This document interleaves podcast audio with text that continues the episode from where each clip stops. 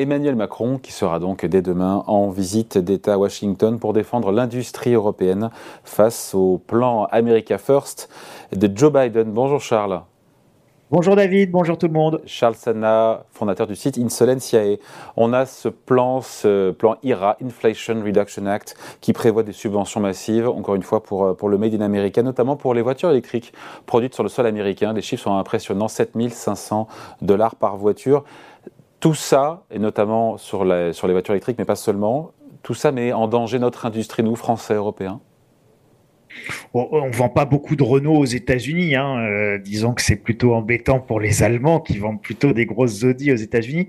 Euh, plus, sérieusement, au-delà de la petite pique euh, pour nos, voisins d'outre-Rhin, le problème, c'est pas la subvention de 7500 dollars. Je rappelle quand même qu'en France, les voitures électriques sont largement subventionnées. Euh, bon. Oui, mais quelle que soit la voiture, qu'elle soit produite en France ou à l'étranger, ça sera ah, uniquement donc voilà, donc le problème, c'est pas le montant, le, problème, c'est à qui on donne la prime. Voilà. Donc le, le, problème, il est là. Alors, les... qu'est-ce qu'il va négocier Macron? Eh bien, Macron, il va dire, bah moi, je voudrais euh, la même chose que ce qu'ils ont eu les Canadiens et que ce qu'ils ont eu les Mexicains. Voilà. Donc en gros, euh, les voitures fabriquées au Mexique ou les voitures fabriquées au Canada sont éligibles aux aides euh, américaines. Donc, bah, ce qu'on va naturellement négocier, c'est de dire, bah voilà, un produit made in made in Europe doit être éligible également euh, aux règles parce que sinon c'est plus du libre échange, sinon c'est du protectionnisme. Si je subventionne uniquement les produits qui sont fabriqués chez moi, eh bien c'est comme si j'introduisais en réalité 7500 dollars de droits de douane sur un véhicule.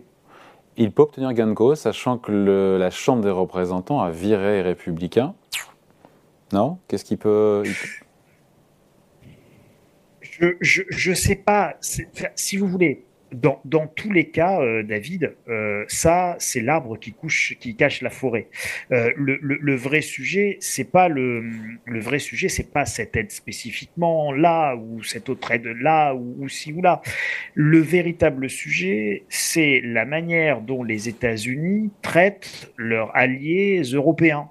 Elle est là, la, la, véritable, la véritable question. La véritable question, elle est le positionnement de l'Union européenne, euh, coincée aujourd'hui entre un géant asiatique qui est la Chine, duquel on importe à peu près tout, et coincée par son allié historique, euh, les États-Unis d'Amérique, qui nous impose quand même énormément de contraintes, avec quelques légères distorsions et un manque évident de réciprocité, et ça depuis, euh, depuis des décennies. Souvenez-vous, parce que c'est vraiment le fond du sujet, là, David, souvenez-vous ce que disait François Mitterrand, ce qui nous rajeunit pas euh, ni vous ni moi ni, ni nos, téléspectateurs. La France ne le sait pas, mais nous sommes en guerre avec l'Amérique. Oui, une guerre permanente, une guerre vitale, une guerre économique. Une guerre sans mort apparemment. Oui, ils sont très durs, les Américains, ils sont voraces, ils veulent un pouvoir sans partage sur le monde. C'est une guerre inconnue, une guerre permanente, sans mort apparemment, et pourtant une guerre à mort. On parle d'une guerre économique et on parle de l'utilisation par les États-Unis de leur puissance économique non pas pour soumettre et pour dominer bêtement, méchamment, parce qu'ils seraient vilains, etc., etc. C'est pas le sujet. Ils ont une vision de domination économique en partant du principe que celui qui n'est pas le leader de son marché, eh ben, il passe deuxième, et puis s'il est deuxième, il passe troisième, et puis bah, s'il n'est pas le premier, ben, à, un moment donné, il se fera manger, il se fera bouffer, etc. etc. Donc, c'est une vision d'ambition économique.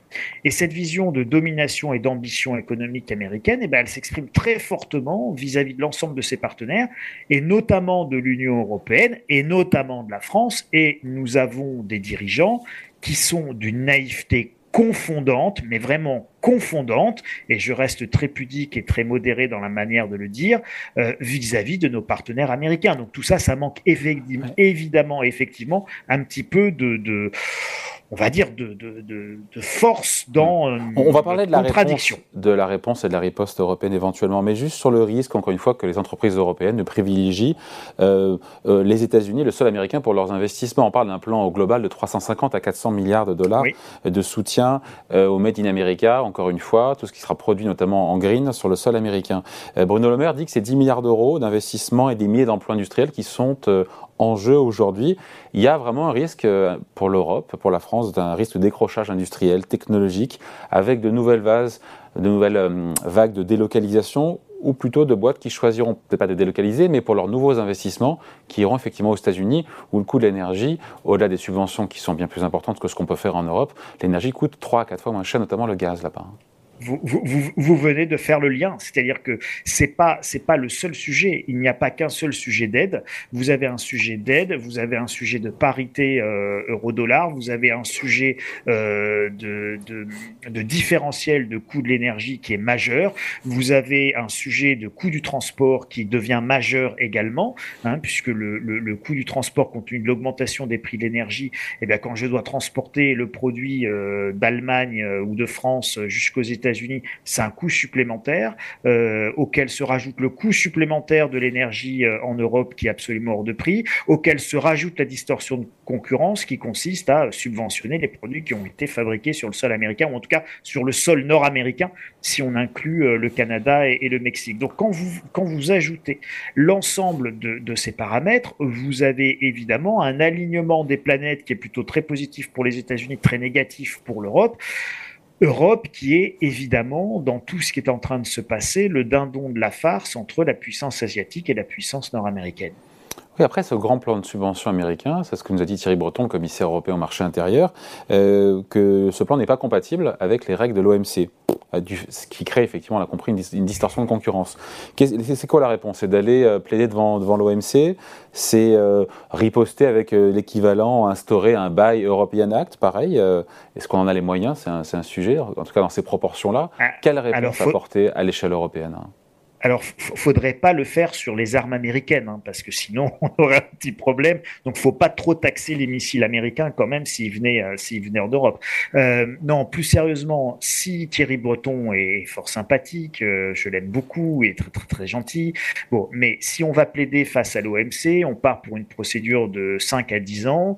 Euh, bon, on sera déjà tous morts et tous délocalisés d'ici que l'OMC réponde. Donc, évidemment, la question n'est pas de savoir si on a raison ou tort au sens de l'OMC l'OMC, la, la question est de savoir si nous avons le courage de nos opinions, le courage de nos décisions, et si on a la force et la souveraineté et la volonté d'indépendance suffisamment forte pour instaurer avec les États-Unis un rapport de force tout à fait amical entre alliés, mais qui soit avant tout effectivement un rapport de force. Et le problème, c'est qu'on est tellement en position de soumission sur euh, de nombreux éléments. Je vous parlais des missiles qu'il fallait pas taxer.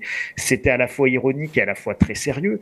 Vous imaginez bien que quand on est dans une dépendance militaire du niveau euh, qu'est la dépendance euh, militaire européenne vis-à-vis des États-Unis, eh bien, euh, alors qu'on est en guerre à, via l'Ukraine contre la Russie, bon, bah, on a besoin des armements et du matériel américain. Mais c'est vrai qu'on pourrait, on pourrait, imaginer, c'est vrai, ça, des hausses de droits de douane sur les produits euh, importés depuis les États-Unis, mais c'est vrai que voilà, c'est peut-être pas le moment non plus de, faire ça aujourd'hui. Ah, c'est pas forcément le moment, c'est pas forcément l'idéologie non plus euh, libre-échangiste qui, domine, qui domine à Bruxelles.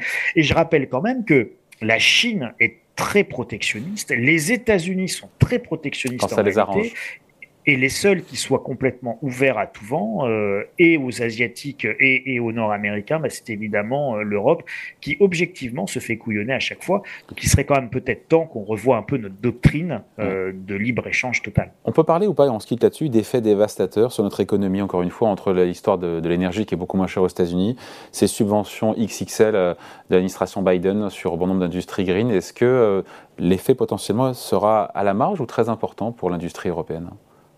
Je pense que l'effet euh, de l'Inflation Reduction Act aux États-Unis sera assez faible en réalité sur l'industrie européenne.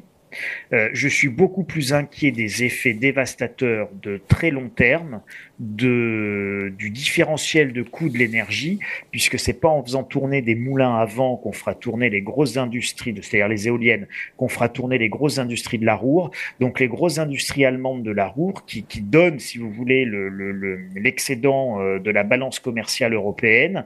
ce sont les exportations allemandes hein, qui permettent les, les, les, gros excédents commerciaux européens. Et donc, la valeur, si vous voulez, euh, dans les flux monétaires, la valeur, une grosse partie de la valeur de l'euro sur les marchés. Donc cet équilibre monétaire qui est lié à ces excédents euh, de balance commerciale, euh, là, c'est clairement menacé par ce différentiel important du prix de l'énergie et qui, lui est structurel, hein, c'est pas conjoncturel. Bon, euh, ces subventions, elles sont aux États-Unis, elles sont conjoncturelles, elles sont momentanées. On délocalise pas parce qu'il y a des aides pendant un an ou deux ans euh, pour acheter euh, trois panneaux solaires. Bon, donc en revanche, on va délocaliser parce que on a un différentiel d'énergie qu'on anticipe durable sur les 10, 20 prochaines années. Et ça, très clairement, eh bien les États-Unis utilisent aujourd'hui leurs dernières réserves de pétrole euh, de gaz de schiste, etc., pour, de, GNL et tout, pour vraiment produire de l'énergie abondante et pas chère. Et c'est euh, une arme économique très clairement utilisé par les États-Unis euh, à des fins de réindustrialisation, euh, réindustrialisation que les États-Unis souhaitent accélérer, notamment parce qu'elles veulent réduire de manière très significative et très rapide leur dépendance vis-à-vis de la Chine. Eh on l'a vu, euh, on l'a vu notamment avec l'implantation de nouvelles usines et la création de nouvelles usines pour fabriquer des semi-conducteurs aux États-Unis sur le sol américain. Allez, merci beaucoup. Point de vue signé Charles Sana, fondateur du site Insolencia. Et merci Charles, bonne semaine. Ciao. Merci David, merci à tous.